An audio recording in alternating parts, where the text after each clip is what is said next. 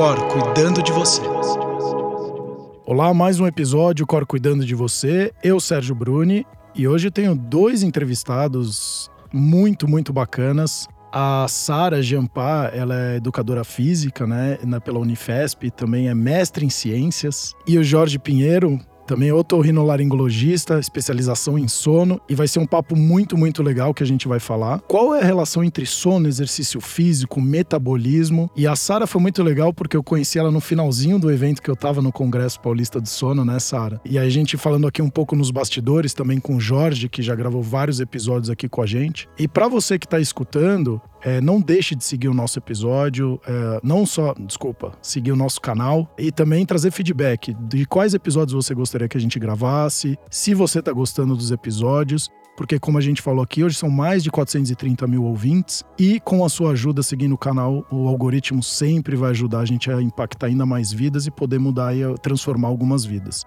Sejam muito bem-vindos. Vamos falar de muita coisa legal. Eu sou um fanático por exercício físico, tô ficando fanático por sono também, não sei se eu durmo bem ainda, mas muito, muito legal e sejam muito bem-vindos. Obrigado pelo convite. Vamos falar muito, né, Sara? Exatamente. Primeiro, muito obrigada pelo convite. É um privilégio estar aqui para poder falar de exercício e sono, que é a temática que faz os meus olhos brilharem todos os dias. Então, se vocês já gostam de exercício, já gostam de sono, esse combo, então, é incrível. Antes até a gente da gente falar, eu vi um, uma matéria ontem onde a pessoa que estava falando é assim: ah, a gente sabe que fazer atividade física faz bem. Na verdade, não é que faz bem, ela é essencial para a vida da pessoa por várias questões, né? Então, quando a gente fala de trazer conhecimento, qualidade, a gente tem que fazer algumas coisas que precisam ser feitas na vida. Então, como igualzinho o sono, né, Jorge? E né, Sara, que é uma necessidade vital para a pessoa, vai chegar uma hora que você vai dormir, querendo ou não, você vai dormir. Então, atividade física deveria ser encarada dessa forma também. Então hoje eu vejo que pré-pandemia, mais ou menos 49% da população brasileira era sedentária e hoje pós-pandemia, dizem alguns estudos e você vai poder falar, tá próximo de 60% da população tá com esse problema. Não sei se é verdade isso, mas o quanto que mesmo as, as mídias falando cuide da saúde, o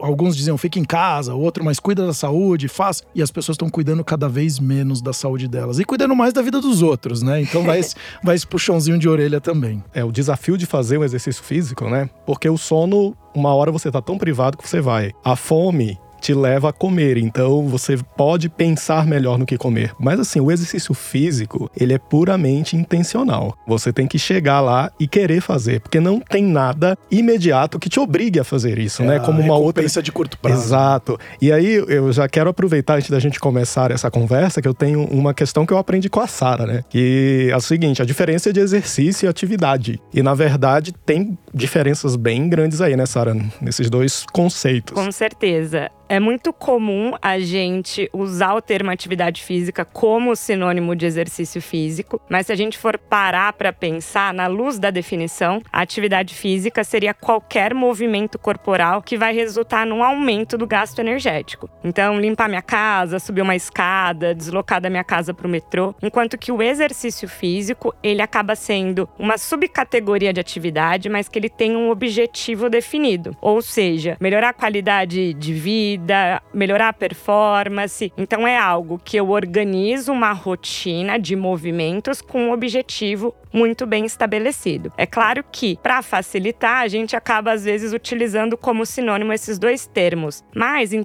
em relação à saúde, a gente sabe que só fazer atividade física já é um importante protetor para uma série de doenças. Então a gente sempre tenta estimular aquelas pessoas sedentárias que têm uma certa repulsa com qualquer tipo de movimento corporal para começar com os mínimos detalhes, né? Então até o Colégio Americano de Medicina Esportiva, eles preconizam pelo menos 30 minutos diário de atividade física, pode ser contínuo ou acumulado. Então, eu vou descer um ponto do metrô antes para poder caminhar, eu vou subir escada, eu vou limpar minha casa, você acumular isso 30 minutos por dia já te gera um certo grau de proteção, principalmente para a doença cardiovascular. Mas quando a gente fala do exercício físico, a gente está falando daquilo que é programado, daquilo que a gente tem um objetivo: ganho de massa magra, emagrecimento, aptidão cardiorrespiratória. Então a gente tem um outro foco. Com a pandemia, houve sim esse aumento do sedentarismo. E se a gente for parar para pensar, se movimentar, o exercício físico em si, ele é doloroso, dói a gente fazer exercício físico. Sim, Não é legal. Mas os benefícios que vêm depois da prática, que é o de fato que a gente vai colher, que vai melhorar a saúde ao longo do tempo, isso sem sombra de dúvida é o melhor remédio que existe. Se as pessoas se movimentassem mais, provavelmente iriam reduzir os desfechos de saúde. E aí que está o grande desafio de nós profissionais de educação física, como garantir a adesão ao treinamento. Que objetivo que essas pessoas estão buscando com o exercício? Aqueles objetivos vinculados mais à estética, geralmente é aquele que vai fazer a pessoa desistir. Então a gente tem que pensar o que está levando aquela pessoa a procurar o exercício físico. Se for a saúde, se for a melhora do sono, provavelmente pode ajudar na adesão e essa pessoa se tornar uma pessoa fisicamente ativa. Não, e é muito legal isso, porque aqui você que está escutando, olha só isso aqui. A gente ficou extremamente preocupado com a pandemia. Não sei quantas mil pessoas morriam, ou 600, 800, chegamos a mil pessoas morrendo por dia. Só um dado, uma curiosidade para você: 1.300 pessoas morrem por dia de problema cardíaco. Então, se você achou que, e é o que mais mata no Brasil, tá? Então, se você achou que o Covid era um problema, o problema cardíaco é muito pior. Então, talvez você esteja dentro dessa estatística e não sabe, e você não começou a olhar como você falou, Sari, obrigado, porque às vezes a pessoa, isso que você trouxe eu não sabia. Se você tá indo do Instagram, e aí eu acho que é muito importante isso, a pessoa olhar para os seus valores, o seu princípio, trabalhar o autoconhecimento, para ver o porquê que você tá fazendo atividade física. Você, meninas, mulheres, é para ficar com o corpinho igual daquela digital influencer, mas só que você não tá no dia a dia dela, você não faz ideia o que ela tá fazendo para ter aquele corpo. Então você também, o carinha aqui, o homem, o menino, tá pra ficar com o corpinho igual daquele cara, mas você não tem ideia o que ele tá fazendo. Você só olhou uma foto, olhou uma edição de um vídeo e falou: é isso que eu vou fazer. E aí você vê que você começa a ter dificuldade, que é aquilo que a gente falou do primário, né? Do benefício de- do curto prazo. E aí você olha e fala: eu vou fazer academia. E aí você não vê o resultado no primeiro dia, no segundo, porque você já acha que vai ficar com o tanquinho no dia seguinte. E aí você vai desistindo e e vai piorando ainda mais a sua saúde, porque te gera frustração, piora a alimentação, aí você não faz mais atividade física, aí piora o seu sono, e aí você começa a ter problema metabólico, e assim sucessivamente uma, um, um ciclo vicioso maluco, né? Exato. E qualquer comportamento, né, relacionado à saúde, se a gente for pensar tanto no exercício, quanto no sono, quanto numa boa alimentação, isso exige muita paciência. O Exato. resultado não é imediato. E as pessoas atualmente, elas apresentam essa síndrome do agora. Eu quero dormir rápido. Então eu prefiro tomar um remédio para dormir do que tentar uma higiene do sono, do que começar a fazer um exercício físico, organizar a minha rotina. Então eu quero ter o corpo do Instagram, mas eu não quero ir pra academia todo dia, eu não quero entender que isso é um processo e que leva um certo tempo pra gente adquirir aqueles benefícios, mas uma vez que a gente adquire, eles conseguem ser perpetuados, né? E isso não gerar aí outros transtornos relacionados a isso. Então acho que a questão chave é qual é o seu valor, qual é o seu propósito? Eu quero fazer exercício físico porque eu quero envelhecer bem, porque eu quero brincar com os meus netos, porque eu não quero sentir dor, porque eu quero ser produtivo. E aí quando você consegue descobrir a raiz, provavelmente esse aluno ele vai conseguir ter uma boa adesão ao treinamento. E aí a gente deu aquele gatilho que precisava. É, e se for você, você quer porque você quer pôr, o seu corpo na internet, tá tudo bem também. Mas isso é um mas não fale pros outros, não, é porque eu quero cuidar da minha saúde. Não, você tá mentindo pra você. E aí também não vai ser sustentável. Exato. Agora- isso é um resultado, né? Uma Isso, consequência do isso. treinamento. E que bom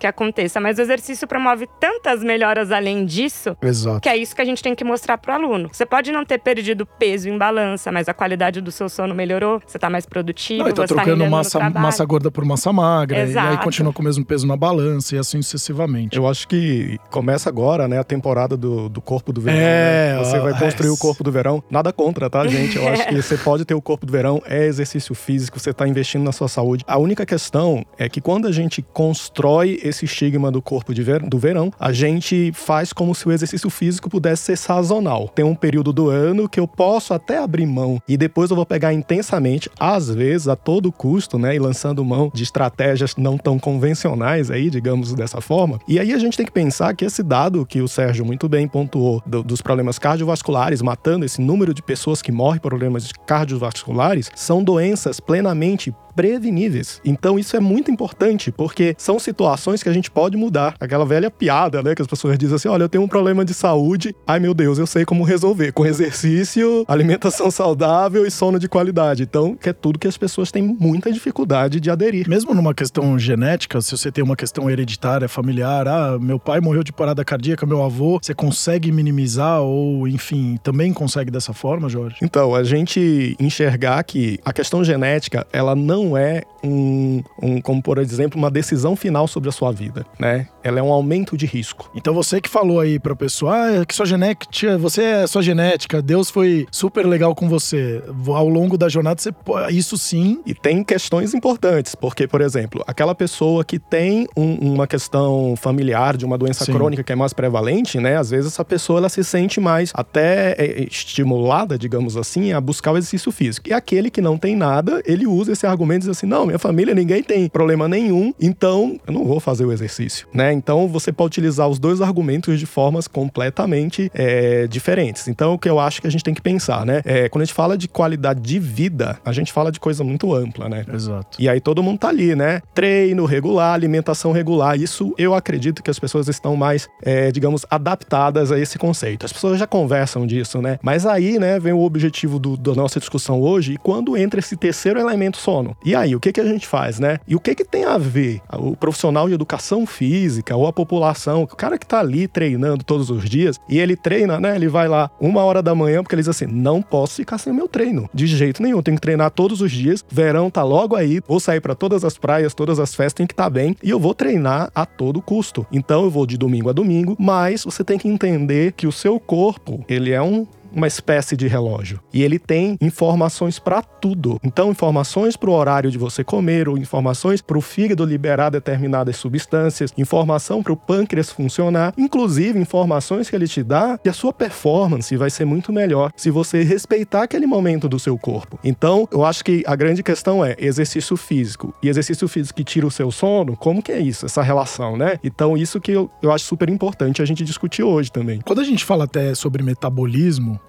então, assim, ah, o meu metabolismo ele é lento, por isso que eu também não emagreço. É por isso que a pessoa não tem ânimo por conta do metabolismo dela para fazer atividade física, ou então ser uma pessoa mais ativa. Eu sou muito a favor das pessoas serem ativas e não só as ter que fazer atividade física. Eu acho que você tocou um ponto muito importante, que é a questão do sedentarismo, né? Isso é real ou é um mito só? Então, essa questão do metabolismo é muito engraçado, porque a gente ouve, né, sobre metabolismo rápido, metabolismo lento. Ai, meu metabolismo é muito acelerado. Tá, vamos na raiz raiz do problema. Como é medida essa velocidade do metabolismo? É rápido em relação a quê? É lento em relação a quê? Isso acaba sendo um termo muito geral utilizado. Exato. Né? O metabolismo é um conjunto de reações químicas que acontecem no nosso organismo e essas reações elas são tanto reações de anabolismo, que são aquelas que favorecem o crescimento, e reações de catabolismo, que são aquelas que favorecem a degradação. Então eu costumo dizer que o nosso corpo é como se fosse uma balança. A gente vai ter momentos que predomina o anabolismo, a síntese de proteína, a síntese de carboidrato, e vai ter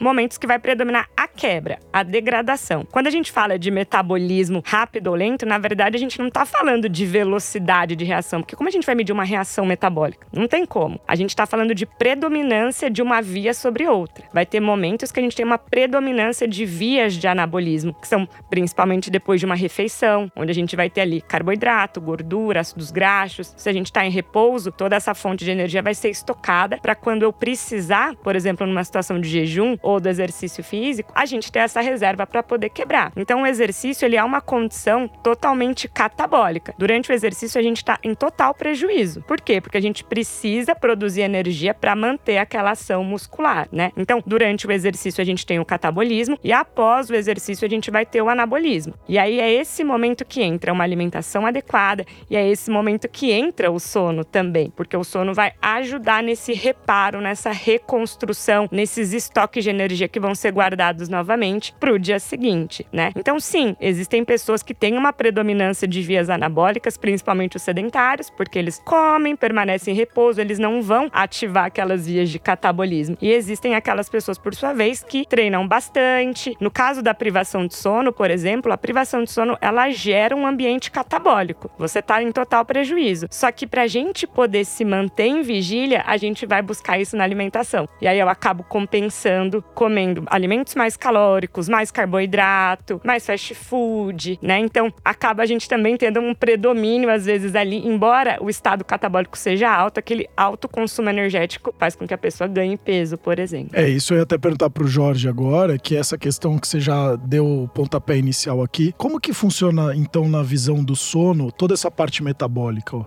ou o metabolismo, como que fica? Essa é uma pergunta, Sérgio, que a gente tem cada vez mais discutir isso, né? Porque qual relação de sono, exercício físico e a Sara mais para frente vai falar dessa relação bidirecional quando um influencia o outro. E aí a Sara pontuou essa questão do catabolismo, né? Então a gente está consumindo aí toda a energia necessária quando está fazendo algum exercício físico e tudo mais. E lembrando que o sono ele tem muitas funções. Uma das funções dele é uma função anabólica, né? Então a gente sabe, por exemplo, que o hormônio do crescimento crescimento tem uma relação muito grande com o sono profundo, que é o sono que a gente chama de N3. E... Só uma curiosidade, desculpa, dois terços do GH é produzido durante o sono. E lembrando que a, as avós diziam, né, para as crianças, olha, vai dormir se você não cresce, né? Não tem tanto a ver com a relação do crescimento altura, digamos assim, mas é crescimento na produção de proteínas. Lembrando que os anticorpos são proteínas, né? Então, isso tudo tá, tá envolvido dentro desse processo. E lembrando o seguinte, quando a gente fala de performance, a gente tem que lembrar que é, é um balanço, né, de consumo energético, é um balanço de produção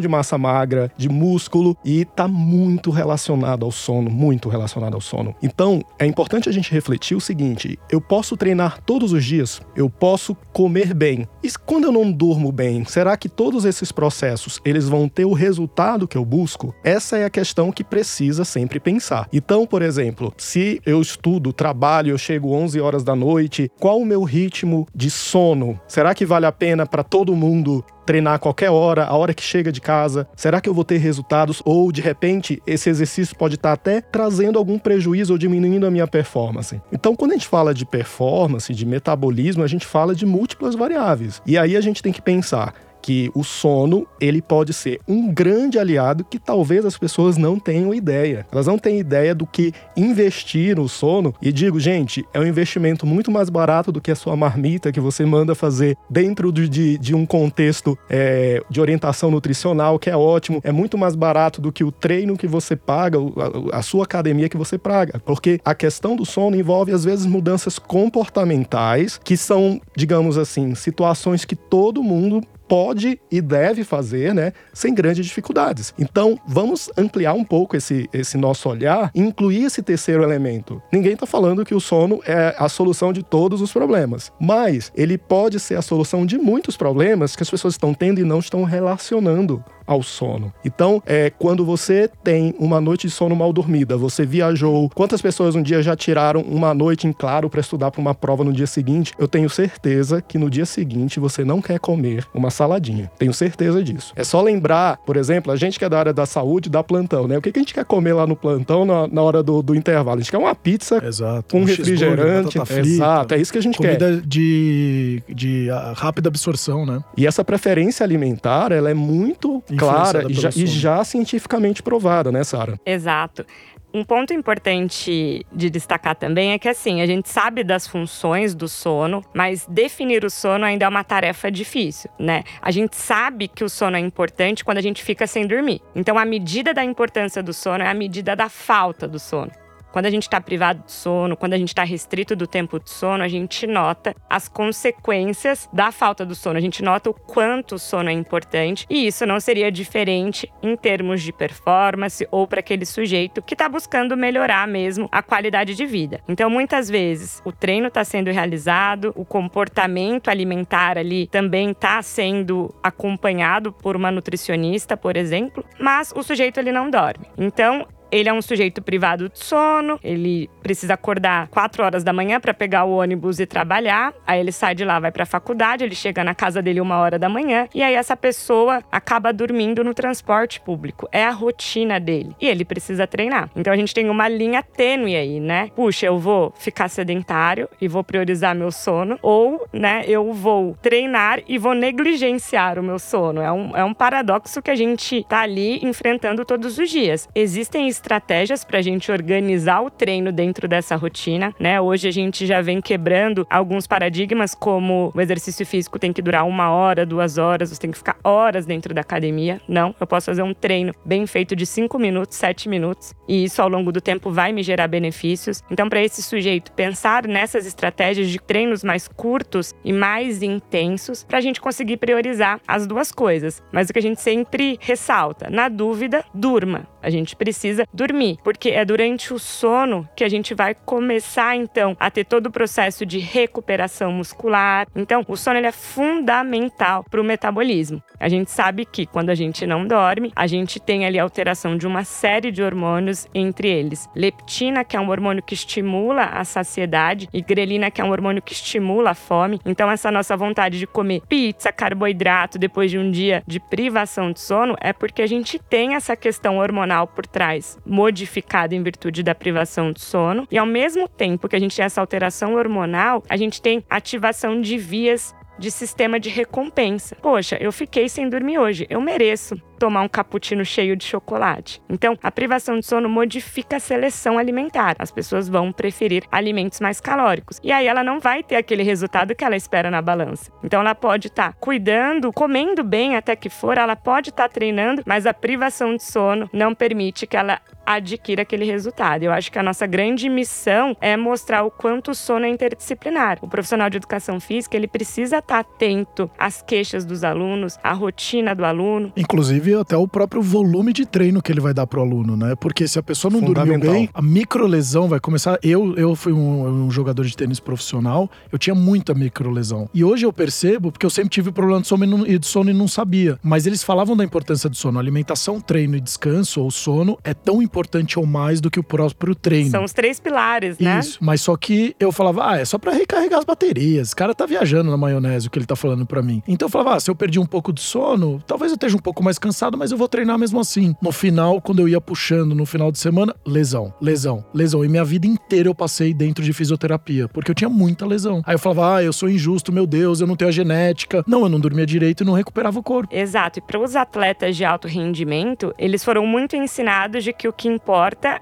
é o treinamento e a alimentação. O sono é totalmente negligenciado. Exato. Durante o sono tem que estar treinando. Isso. E hoje a gente está tentando quebrar essa ideia, né? E trazer o sono como uma peça fundamental na performance. Então, quando a gente fala de atleta de alto rendimento e sono, o sono ele tem que estar tá presente. A privação de sono prejudica o sucesso na competição, diminui precisão de saque de tênis, de lançamento Não, de e, dado. e a recepção, porque o cara saca 200 por hora em 20 metros de distância e o seu tempo de reação para devolver o saque. Lentifica, né? Exato. E um piloto de Fórmula 1 que tem que fazer a curva a 300 km por hora, em um goleiro num pênalti que vai tomar uma decisão, então ainda mais jogadores de futebol que saem um monte na balada, cara, o quanto que esses caras estão sendo num, num pênalti batido, numa tomada de decisão que ele vai receber a bola e ele poderia ter o lado cognitivo dele de falar, assim que eu receber, eu vou dominar a bola e chutar pro gol, porque e aí ele, ele ou ele não domina direito, ou o tempo fica um pouquinho mais lento. Então, uma pequena besteirinha que você deixa de ganhar uma medalha de ouro por milésimo de segundo. Exato. E muito interessante é que esse ano o goleiro do Palmeiras na Libertadores, na, no Mundial, desculpa. Ele deu uma entrevista e ele falou: eu não tava legal, eu não dormi bem. Por quê? Os atletas eles sofrem também para dormir bem, por causa Lógico. de rotina de treino, por causa de viagem, de jet lag, a de estresse, ansiedade pré-jogo. então tudo isso conta. E aí vem a importância da equipe não pensar só no treinamento, mas pensar em estratégias para já ir ambientando aquele jogador para quando ele chegar no país de origem da competição poder desempenhar bem. A gente lembra, né, daquilo que acontece quando a gente tá acordado, né? É lógico. O, o que tá dormindo a gente não lembra. Então a gente tem tende a valorizar realmente o que acontece em vigília, que é o período acordado. E aí o que, que acontece? A Sara tá falando de um, um termo o tempo inteiro, privação, privação de sono, né? E quando nós falamos de problema de dormir, as pessoas automaticamente relacionam a doença. Exato. Mas nem sempre é uma doença, passa a ser um transtorno, na verdade, mas não necessariamente uma doença, mas pode gerar doenças. Então, a privação do sono é você dormir menos do que você precisa. Que a sua biologia, que o seu que corpo. A sua precisa. biologia. Exato. É como você ter um carro que você precise de, sei lá, 20 litros de combustível e você põe 10. Se vira com isso, mas você precisa atingir o mesmo percurso. Você precisa fazer o mesmo percurso. Só que a gente faz isso todos os dias. E assim, é um convite muito sedutor você aceitar não dormir.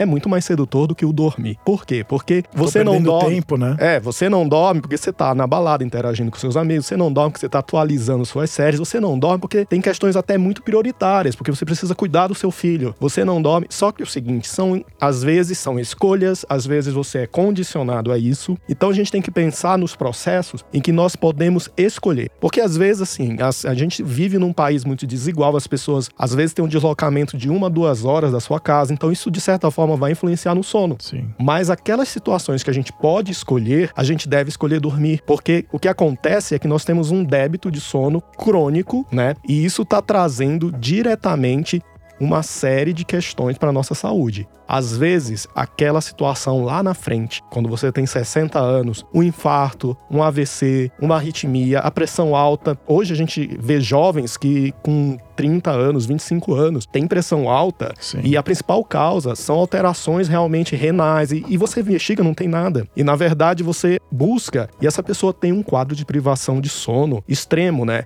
E às vezes é tanto tempo você dentro de um regime dormindo pouco que você não tem essa impressão que você dorme pouco. Eu lembro um caso muito clássico, um paciente que a gente atendeu durante a residência, né? Esse indivíduo, ele tinha um quadro de sonolência extrema, se pensava em uma série de questões de outras doenças relacionadas ao sono, de tratamento difícil e tudo mais. E ao investigar melhor com algumas questões relacionadas ao ritmo biológico desse paciente, se identificou que essa pessoa dormia de 3 a 4 horas por dia. E ao mesmo tempo o cérebro, ele pode nos enganar. O cérebro se habitua a isso. E aí o cérebro pode dissociar dessa percepção de sono. E aí nós achamos que tá tudo bem, a minha vida é assim, mas é uma conta que em algum momento você vai, Vai ter que chegar. pagar. Você vai ter que pagar. E diferente de outros, porque a gente tá muito acostumado, né, Sara? Quando você faz o exercício, ah, ganhei um pouco de massa, agora eu perco. Aí eu faço de novo, eu ganho de novo. O sono, pra quem tá escutando, não ganha de novo. Você só perde. E aí tem uma questão cultural, e é uma aqui trazendo um dado aqui pra você também. Então é cultural. A gente veio de uma terceira revolução industrial, onde o foco era produtividade a qualquer custo. E aí, o que que você, quando você pensa em sono, pô, quem dorme muito, ou ele é vagabundo, é acomodado, então esse cara dorme demais, ele não gosta de trabalhar, quem acorda não acorda cedo, né? Tem os velhos ditados, quem acorda cedo, ah, cedo Deus ajuda, Deus, né? Deus madruga, é, Exato. quem, Quem é, cedo exato. madruga, Deus ajuda, Exato. quem cedo madruga. né? Isso é uma falácia que foi criado todo um contexto pra gente seguir um padrão de, de, de comportamento. Então você que tá escutando, de novo,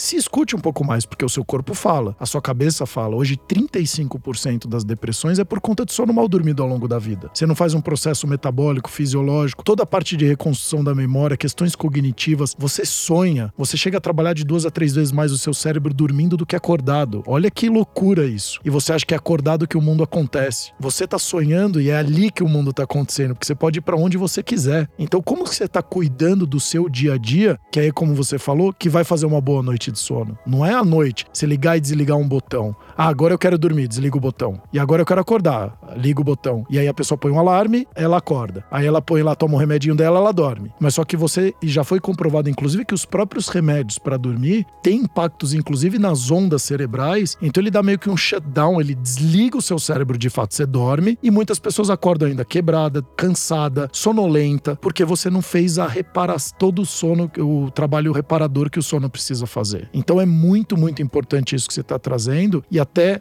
Outra curiosidade, o que eu li num, num, dos livros que é Why We Sleep, do Matthew Walker, que ele fala que a pessoa que dorme uma hora menos do mínimo necessário dela, já que a gente está falando da parte metabólica, as pessoas chegam a consumir 400 a 500 calorias a mais. Então, como você falou, essa pessoa que está dormindo 4 horas, se ela perdeu 2, 3 horas a menos do sono do dia dela, provavelmente ela vai consumir 1.000, 1.500 calorias a mais no dia. Quando você pensa na semana, são 5.000, 6.000 calorias a mais. E aí, no final do mês, a gente está falando de 24 mil calorias calorias a mais. E somado ao sedentarismo ainda. né? Exato. Então aí você começa a falar: ah, a culpa é da minha genética. Não, muito pelo contrário. Você nunca olhou pro seu comportamento, você nunca olhou pro seu dia, você nunca viu quem é você nessa história toda. E aí você tá olhando o Instagram, quer ficar com o corpo igual daquela pessoa e tá não sei o quê, e seguindo um padrão que você de repente nem quer esse padrão. Treinar é um desafio, né? E aí você tá pensando em começar o exercício físico regular e, e com essa questão toda do sono, e lembrando que o sono é uma reparação de energia, então como é que você vai começar a treinar e se sentir motivado, cansado, indisposto por ter uma noite privada de sono? Então a gente precisa realmente repensar muito todas as nossos, nossas prioridades. A parte de exercício, né? Então vamos lá, Sara. Uma pessoa que faz, por exemplo, musculação de segunda a sexta, uma hora por dia. O quanto o sono dessa pessoa impacta na sua performance na academia e nos resultados do exercício? E vice-versa também depois pro Jorge. Posso dizer que é depende, porque quando a gente fala de resposta ao treinamento, isso depende de inúmeros fatores, não só do sono. Mas a gente sabe que o sono ele é fundamental para esse reparo muscular. Então, o tecido muscular esquelético, ele vai muito além da sua função de estrutura, de proteger o esqueleto, de ação muscular. O músculo esquelético, ele é considerado um órgão endócrino. Ele é capaz de liberar substâncias que vão atuar em células vizinhas, na própria célula que, um, que o compõe. Então, ele libera hormônio, ele libera citocinas. Então, ele precisa após uma sessão de treinamento, por exemplo, receber aquele período de descanso que a gente adquire durante o sono. Como o Jorge já falou, a gente sabe que durante o sono, principalmente no sono N3, que é o sono de ondas lentas, a gente tem liberação de GH.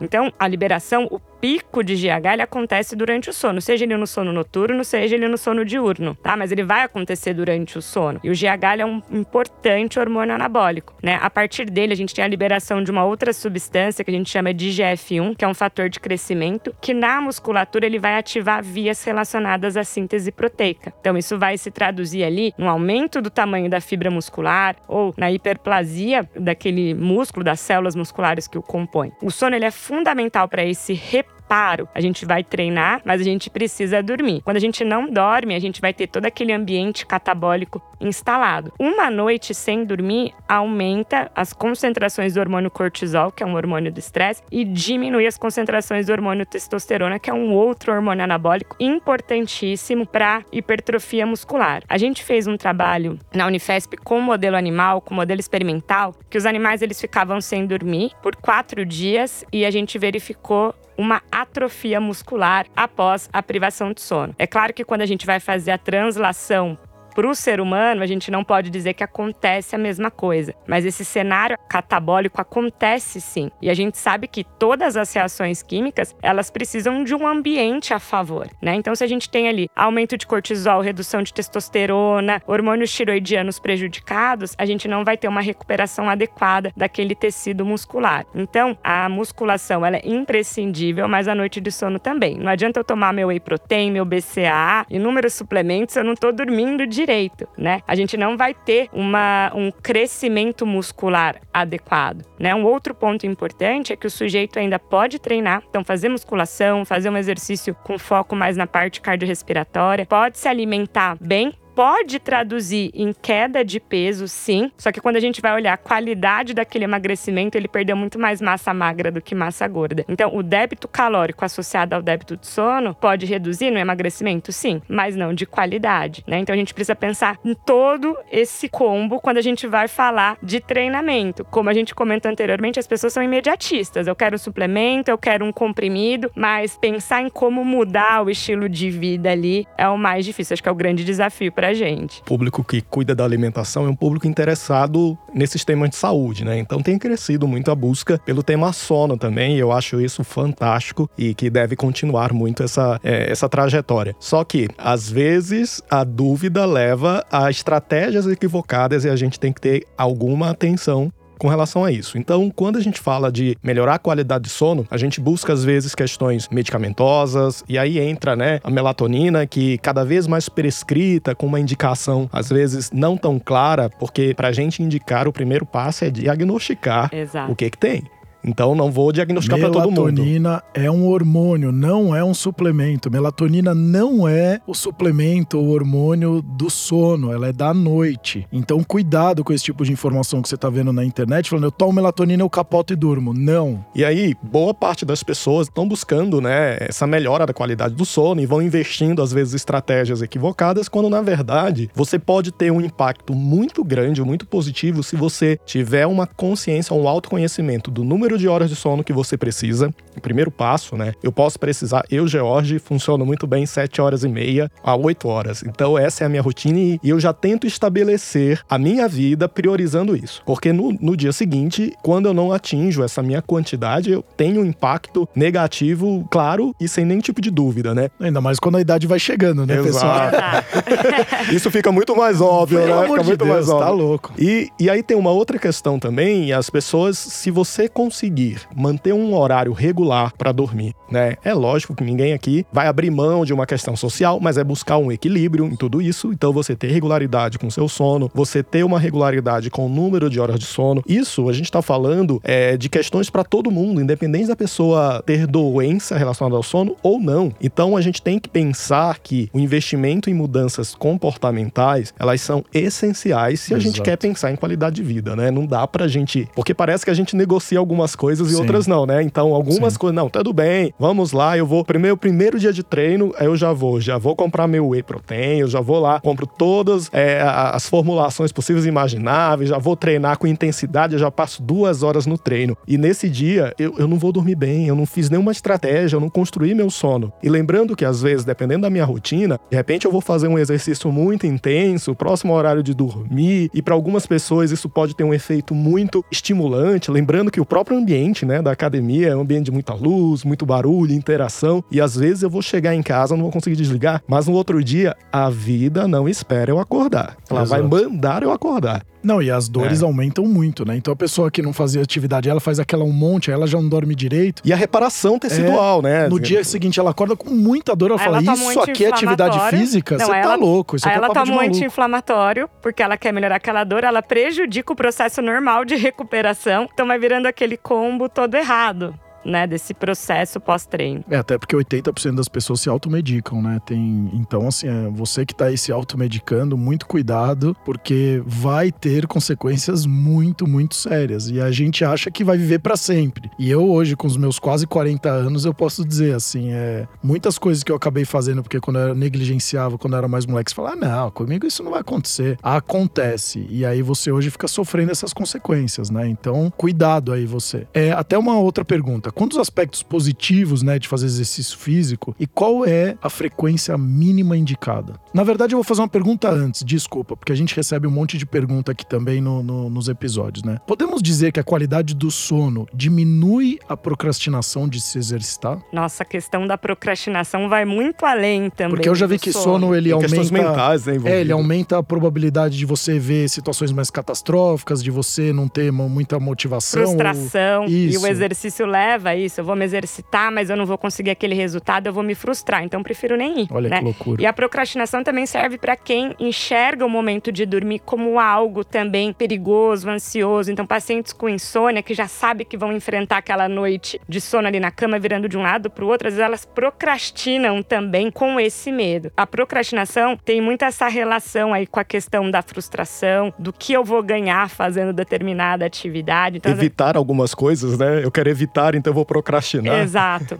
É verdade. E é claro que a gente não dormir bem, a gente tem prejuízos cognitivos, a gente tem prejuízos no humor, e isso pode até mesmo gerar esses pensamentos, né, de procrastinação, de fadiga, que também leva a gente a procrastinar, como também pode aí ampliar algo que eu já tinha, né? Então, se eu já tinha um certo medo, se eu já tinha uma certa ansiedade, talvez a falta de sono pode ser o gatilho para exacerbar tudo isso que eu tô sentindo. Não, e olha quanta coisa legal, né? Porque aí eu vejo as pessoas hoje, ou ela põe o chipzinho do hormônio. Aí eu vejo a pessoa e fala, putz, eu vou no endócrino e preciso tomar lá minha testosterona, minha testo, né? Que o pessoal chama de testo. vou ciclar. É, é. Não, mas aí, aí, aí eu vejo, pelo menos algumas amigas tinham, tinham tomado, ela não fala assim, porque eu, pelo menos, quando tinha lá meus 20 anos, eu nunca tomei nada, né? Mas muito suplemento eu tomei quando eu jogava, muito suplemento eu tomava. Mas aí era assim, ah, esse cara toma bomba, não sei o quê. E, a, e as minhas amigas, não, eu não tomo bomba, eu faço reposição hormonal. Não, você tá fazendo exatamente a mesma coisa, né? Exato. Então, só muda a nomenclatura para ficar mais bonito, né? E aí eu vejo, é o chipzinho, então a pessoa toma alguma coisinha aqui, outra ali, e na verdade ela nem olhou a raiz do problema, e é o que você falou, pô, a produção de testosterona, a produção de GH, tem toda na qualidade de sono. A pessoa não tem qualidade de sono, aí ela vai no endócrino, faz um exame, e ela fala, eu tenho déficit de hormonal. Pô, você olhou se você tá dormindo direito? Inclusive, até uma pergunta aqui, uma curiosidade de agora, saindo um pouco aqui do script é, aqui. Eu já ouvi dizer, inclusive, que se você faz treinos intensos para perna, por exemplo, musculação, você aumenta a probabilidade de produzir testosterona por conta da intensidade, do grau da intensidade, etc. Isso faz sentido ou não? Então, por causa do grande número de músculos envolvidos, Pode ser que sim, mas estudos de fato mostrando isso ainda não foi Perfeito. publicado, né? Então a gente tem que ter um pouquinho de cuidado na hora de afirmar. Aí eu me deparo com um aluno que ele me procura e ele quer mudar o estilo de vida dele. Eu tô sedentário, passei no médico, quero treinar. Ok. Quantas vezes você consegue treinar? Cinco. Vamos trabalhar Tem com. certeza? Vamos trabalhar com que realmente Vamos você vai ajustar conseguir. expectativas, né? Exatamente, porque eu sei que vai gerar frustração quando ele não conseguir cinco vezes. Então eu prefiro que ele vá duas vezes na semana, mas vai e mantenha aquela continuidade, aquela regularidade, do que uma semana ele vai cinco, aí na outra ele desanima, Ou ele não vai uma, nenhuma. né, Sara? Ou até uma. Uma pessoa que nunca foi na vida. É melhor Exatamente. fazer, é, dar um passo do que não dar nada. E é melhor do que ele cinco vezes na semana, ele passa duas semanas sem ir e volta. Eu perco ali é, o meu programa de treinamento, as cargas, a melhora que ele está adquirindo. Então, essa questão da individualidade biológica, ela é super importante, seja para o sono. É claro que a gente tem ali né, as recomendações de 8 horas de sono, que foi baseado em estudos epidemiológicos, mas a gente precisa entender que cada um é cada um. Vai ter pessoa que vai precisar de mais horas, vai ter pessoa que precisa de menos horas, vai ter pessoa que prefere produzir durante a noite. Então, são pessoas mais vespertinas, outras são mais matutinas, e até isso influencia no treino. Quando eu vou né, acompanhar o meu aluno, eu pergunto para ele, eu faço um questionário de cronotipo. Qual é o horário que você gosta de treinar? Porque às vezes eu só tenho horário na minha agenda de manhã, mas é um aluno totalmente vespertino. Qual é a chance dele ter adesão no meu treinamento? Ele vai uma vez, no outro dia ele não consegue acordar porque ele rende mais à noite. Então até isso eu preciso pensar para poder tornar o exercício físico ali um hábito para ele a partir daquele momento. Regra é muito complicado, né? Porque Muito. a gente aplica para todo mundo e imagina, o cara que é vespertino, ele não funciona bem de manhã cedo. Exato. Não é opção. O corpo dele, a Isso. mente dele não está Exato. funcionando bem. Exatamente. Aí eu vou exigir que esse cara esteja treinando na academia às 7 horas da manhã, é para ele é um sacrifício, né? Então eu vou fazer aqui um, um disclaimer aqui também. A gente pode falar, né? Também podemos falar que o exercício físico, a qualidade do sono melhora a vida das pessoas em vários aspectos, tanto emocional, físico, nas relações diárias, na como você falou, oscilação de humor, na- enfim, nas relações sociais e até no trabalho, né? Então, quando a gente fala de trabalho, imagina você extrair o seu melhor potencial diariamente no trabalho. Para isso, você precisa cuidar do seu sono e fazendo atividade física, como a gente está aqui no episódio do- de hoje. E a Alcor, a gente tem um programa muito legal, que é de tratamento de sono para empresas, então a gente avalia a qualidade de sono das empresas, a gente faz um diagnóstico e aí depois a gente traz todo um passo a passo para atuar melhor no sono dos colaboradores e assim a gente conseguir aumentar a produtividade, reduzir o custo das empresas. Então, vocês é, das empresas que estão querendo cuidar de fato dos seus colaboradores, e aí hoje você tem ferramentas para atividade física,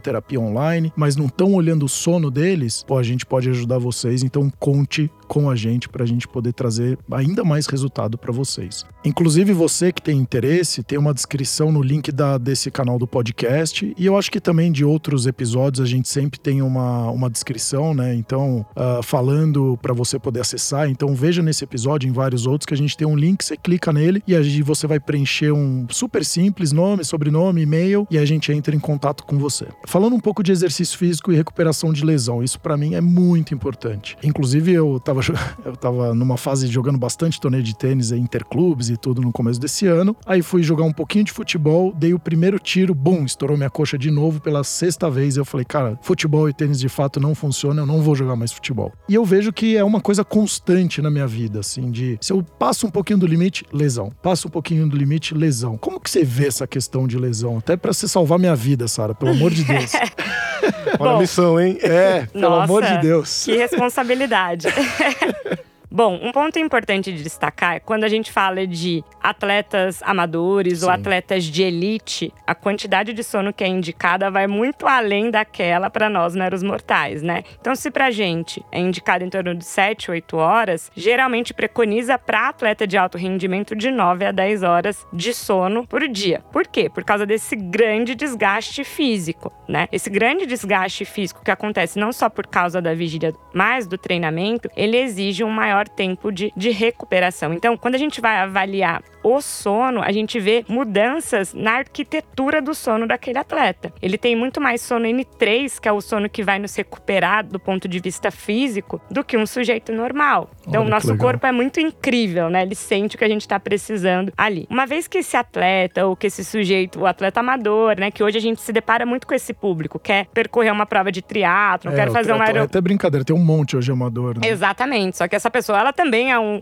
um CEO de uma empresa, Exato. essa pessoa também tem família, então é, é, um outro perfil, né? Como que tá o sono dela também. Então, a gente chega nesse ponto. Mas se a gente for pensar que o atleta ele precisa de grandes quantidades de sono, quando a gente vai olhar isso ali na prática, não é o que acontece. Muitos atletas dormem menos que seis horas por noite em virtude daqueles fatores, né? Escala de treinamento, vida social, atletas jovens ainda têm os compromissos acadêmicos. Então, muitos estudos que mostram lesão está muito relacionado com atletas mais jovens, tá? Que quando não dormem o necessário, eles acabam tendo maior chance de se lesionar. E aí isso vem por toda a questão inflamatória e anti-inflamatória envolvida. Durante o sono, a gente tem uma liberação importantíssima de, de citocinas pró-inflamatórias. O sistema imunológico, ele entra com tudo para poder, teoricamente, fazer uma limpeza e preparar o nosso corpo para o dia seguinte. Então, se a gente não tá dormindo bem, não é só a questão hormonal em si, mas é toda essa questão aí inflamatória que envolve a falta de sono. E é isso, claro, a gente tá ali fazendo uma corrida ou jogando um futebol,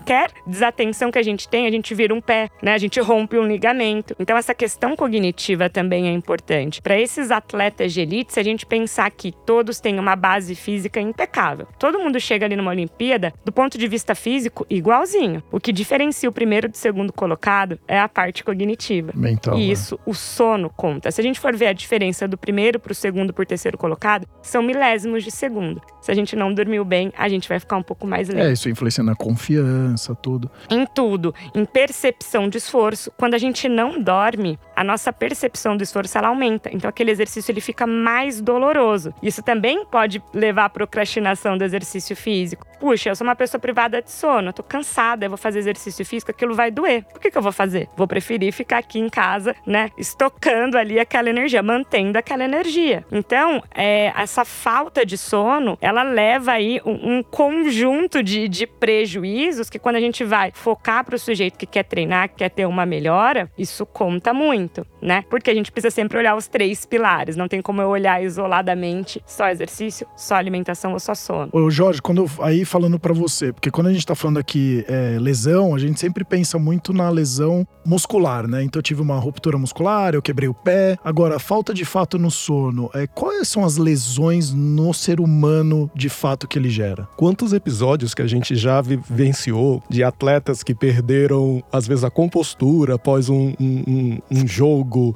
uma competição, e que às vezes agrediram a imprensa, agrediram o colega porque não concordaram com o resultado, né? Então a gente tem que lembrar que o sono ou a falta dele tem um impacto enorme nessa questão cognitiva e mental de você ter o controle das suas emoções. Então imagina, né, que você ali treinou um ano inteiro ou uma vida inteira para aquela competição, pra né? Evento, é. E aí na véspera, por algum motivo, você não dormiu bem. Às vezes até a não, ansiedade não do treino, não, né? Não vamos nem longe. Na última Olimpíada a gente teve a atleta americana que ela surtou no meio da competição, ela estava na fase das semifinais, acho que ela a Biles, Miles, a não Simone. lembro. Simone e ela falou: surtei e tô com depressão e não vou participar da final. E ela ia competir pela medalha. Então, assim, será que isso não pode ter desencadeado por conta do sono? Porque hoje essa galera mais jovem nasceu no meio dessa. Eu tô segurando o celular aqui, o pessoal não tá me vendo, mas é, é muita informação, é muito estímulo que você não consegue Muito. se desconectar e aí talvez essa pessoa tava dormindo três, quatro horas. Não sei. Será que É. não pode ser? Lembrando que esse atleta, ele, ele tem um regime tão rigoroso, mais do que militar, às vezes, Exato. Para ele ter os resultados esperados na competição. Porque aquilo não é uma opção, aquilo é a profissão dele, ele é Exato. profissional, né? Ele precisa cumprir, e lembrando que atletas muito famosos, eles têm essa, é, essa vida social dos patrocinadores, às vezes eles precisam estar num evento, Verdade. eles precisam participar é, de um programa de TV em horários, às vezes, ingratos do ponto de vista fisiológico, né? Então é importante do ponto de vista comercial. Então, unir essa, essa agenda é desafiador. Mas a gente precisa pensar o seguinte: que, por exemplo, um indivíduo que é jogador de futebol, que horas que são os jogos de futebol? Das nove às nove da noite é horário Nove da nobre, noite, né? Então imagina um cara matutino, né? Que ele, ele pode ser muito tecnicamente preparado para aquilo, né? Mas o corpo dele não funciona muito adequado. É lógico que isso pode ser modulado. Então você precisa de estratégias diferenciadas para esse atleta. Você precisa pensar que esse cara ele precisa compensar esse sono de outra forma. Lembrando que a gente está trabalhando com pessoas de alto rendimento, atletas de alto rendimento. Então assim, o padrão deles é, não vai ser igual da maioria. A gente precisa particularizar. Nós vamos precisar definir estratégias de sono, né, junto com todas as outras estratégias de saúde de uma forma geral, para melhorar o impacto dele. Então, muitas vezes você lidar com as suas emoções e isso pra gente no dia a dia que não treina, é só você lembrar o seu dia de trabalho depois que você não tem é, uma noite de sono adequada. Você chega mal-humorado, você é intolerante, aquele seu colega de trabalho que diariamente te irrita por alguma forma nesse dia, você tem vontade de bater nele, né? Que você não dormiu O bem. dia de fúria, né? Exato, um dia de fúria. E, e isso se aplica também ao esporte, isso também se aplica ao atleta, né? Então, investir no sono, ele é muito mais do que uma questão puramente reparação muscular, porque às vezes a gente não pode dizer que o sono tá em tudo, né? Mas também a gente não pode dizer que o sono não seja, é, não tem essa devida importância. Ele sim, ele é importante para diversos aspectos da vida e para os resultados, tá? E se você busca resultados aí de milésimos fazem diferença, então o sono ele precisa estar dentro desse É, isso eu vi investimento. muito- é, isso eu vi muito agora o LeBron James de basquete, o próprio Cristiano Ronaldo. Eles estão hoje investindo rios de dinheiro, inclusive, na análise do sono deles. E eles, diz, eles mesmos falam que um dos maiores diferenciais hoje na performance dele e longevidade é a questão do sono. O Cristiano Ronaldo, até eu tenho vários amigos que do, do meio do futebol e eles falam, ele é muito rigoroso com o sono dele. Então, enquanto os brasileiros iam pra Europa e faziam as baladinhas, ele até fazia algumas festas na casa dele, mas da nove, nove e meia da noite ele acende a luz e fala: todo mundo fora da minha casa porque eu tenho que dormir. E ele dorme, acorda e ele faz alguns outros naps que pra ele é importante, porque ele já fez toda a análise é, é, fisiológica dele, que pra- na biologia dele era importante ele fazer alguns naps em determinados momentos também. Então você vê que, e olha um jogador, ele não tem lesão,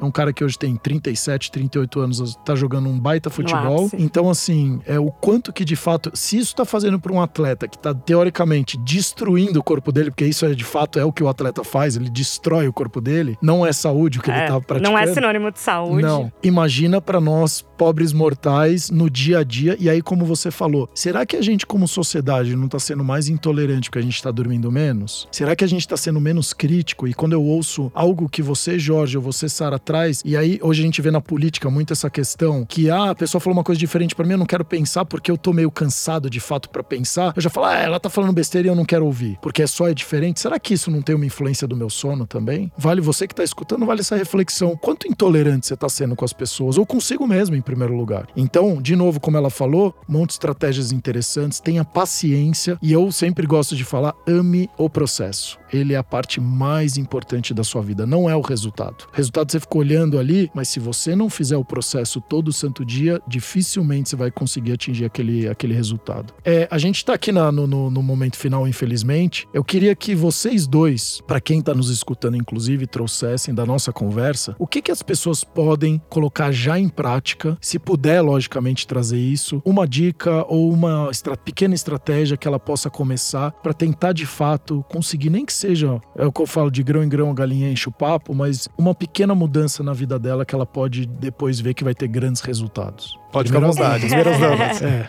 Bom, vamos lá. A primeira coisa. e foi até o que o Sérgio comentou: é escute o seu corpo. É. Entenda o que o seu corpo está dizendo. Qual é a minha necessidade? Seja em horas de sono, por exemplo, eu preciso dormir sete horas para acordar bem. Vou organizar minha agenda respeitando essas sete horas. Coloque o relógio para despertar para ir para a cama e não para levantar, porque é muito mais fácil a gente negligenciar a hora de ir para a cama do que da hora de acordar. Então, eu criando uma rotina de sono, uma rotina ao acordar, isso já facilita muito porque o nosso corpo ama a rotina.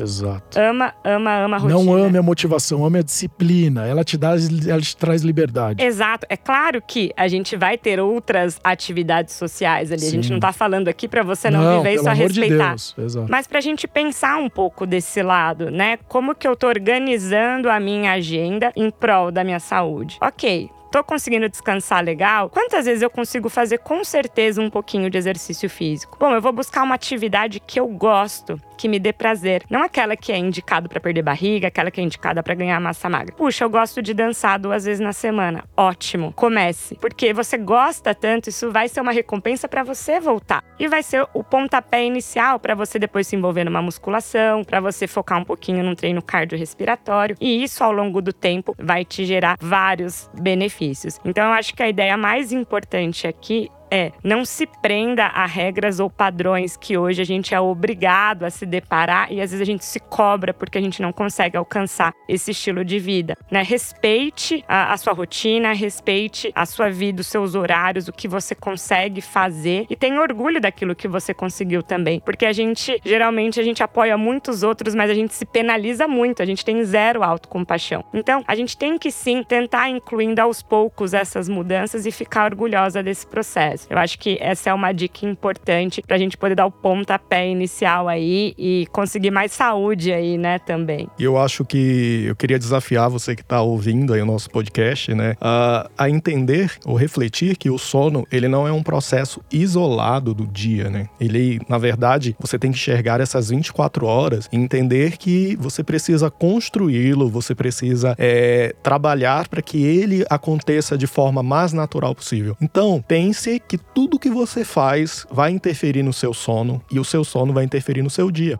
Então, às vezes, hábitos simples sendo prático agora, né? Você tendo uma regularidade para o horário de dormir, para o horário de acordar, como a Sara já falou anteriormente, pense no seu horário de dormir mais do que o seu horário de acordar. Você ter regularidade nas suas refeições, entender como é o seu corpo, entender a sua necessidade de sono, como já foi bem explanado, mas você perceber aquilo que desregula esse processo. É o grande desafio, né? Você chegar e dizer, de repente eu estou exagerando aqui na, na dose do cafezinho que eu gosto, de repente o ambiente que eu trabalho não estou gerenciando bem as emoções que eu estou lá, e de repente você pensar que você um dia almoça uma hora da tarde, no outro dia você está almoçando às cinco, e isso está dando dicas equivocadas para o seu cérebro e desregulando uma série de funções. Então, pense em você, pense no que você pode regular de rotina e o que você pode ajustar, e essas questões comportamentais, elas são tão importantes que às vezes as pessoas elas esquecem da importância e vão diretamente pulando etapas e buscar remédios, quando na verdade eles são o fim do processo. Então, enxergue a si mesmo, olhe para si mesmo, o autoconhecimento é sempre importante e vá descobrindo aquilo que é um gatilho para questões negativas relacionadas ao sono e refaça essa relação que você tem com ele. Eu gostaria muito de falar, acho que a Sara tocou um ponto importante, né, além do Jorge, que é a questão da compaixão. Tenha mais compaixão com você e indo em linha com o que o Jorge falou, volte para sua essência, ou a simplicidade.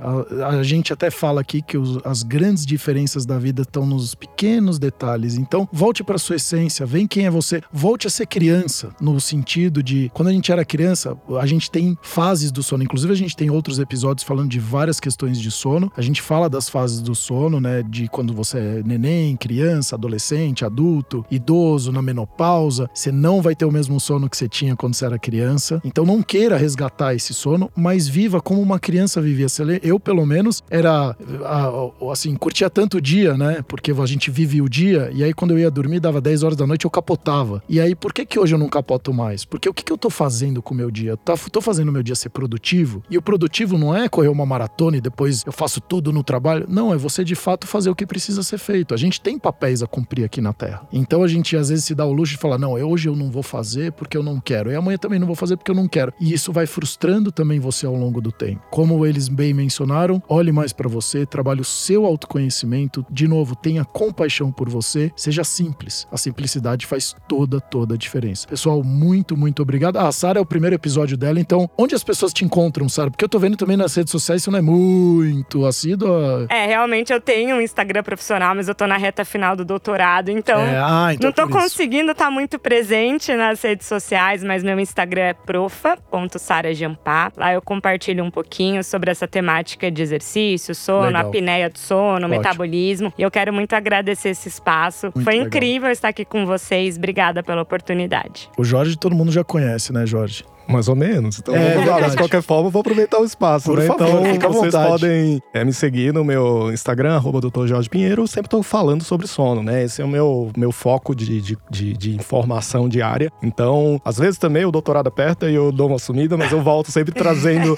e, e as dúvidas de vocês, as coisas que Sim. as pessoas me mandam, é, é realmente o ma- o maior motor para eu estar produzindo, porque eu gosto de trabalhar com coisas muito práticas voltadas para o dia a dia. Então, É, inclusive o Jorge, ele tem um, várias turmas, né, que ele criou também de sono, que é muito legal para profissional da saúde, né, Jorge? Então ele ajuda os profissionais, porque a gente tá vendo um interesse cada vez maior de profissional da saúde a entender do sono, porque de fato a medicina do sono é muito nova. Então ela tem mais ou menos 20 e poucos anos, então poucos se falaram de sono. E hoje você vê psicólogo, psiquiatra, educador físico, neuro, muitas, muitos profissionais da saúde. Então você que também é profissional, eu acho que é muito legal também ah, entrar em contato com o Jorge para poder também entender ainda mais de sono, né, Jorge? É, e eu já deixo aí spoilers de novidade, né? Que a gente tem uns projetos aí que a Sara brevemente vai, vai lançar. Então, pessoal, Olha, fique que legal. atento, porque vai ser uma coisa bem revolucionária e que vai trazer muita legal. informação, como sempre. Show de bola. Nossa missão. É isso. Show de bola, então. ó. Pessoal, então, muito obrigado. Não deixe de seguir o canal da, da, da Alcor. E também, de novo, vou enfatizar: traga sempre feedback, qual episódio você gostaria de gravar, pra gente também gravar pra você. E sempre vá atrás de profissionais de qualidade, boas bibliografias e pra você, normalmente, pessoas com boas informações tomam melhores decisões. Até os próximos episódios, o Cor cuidando de você.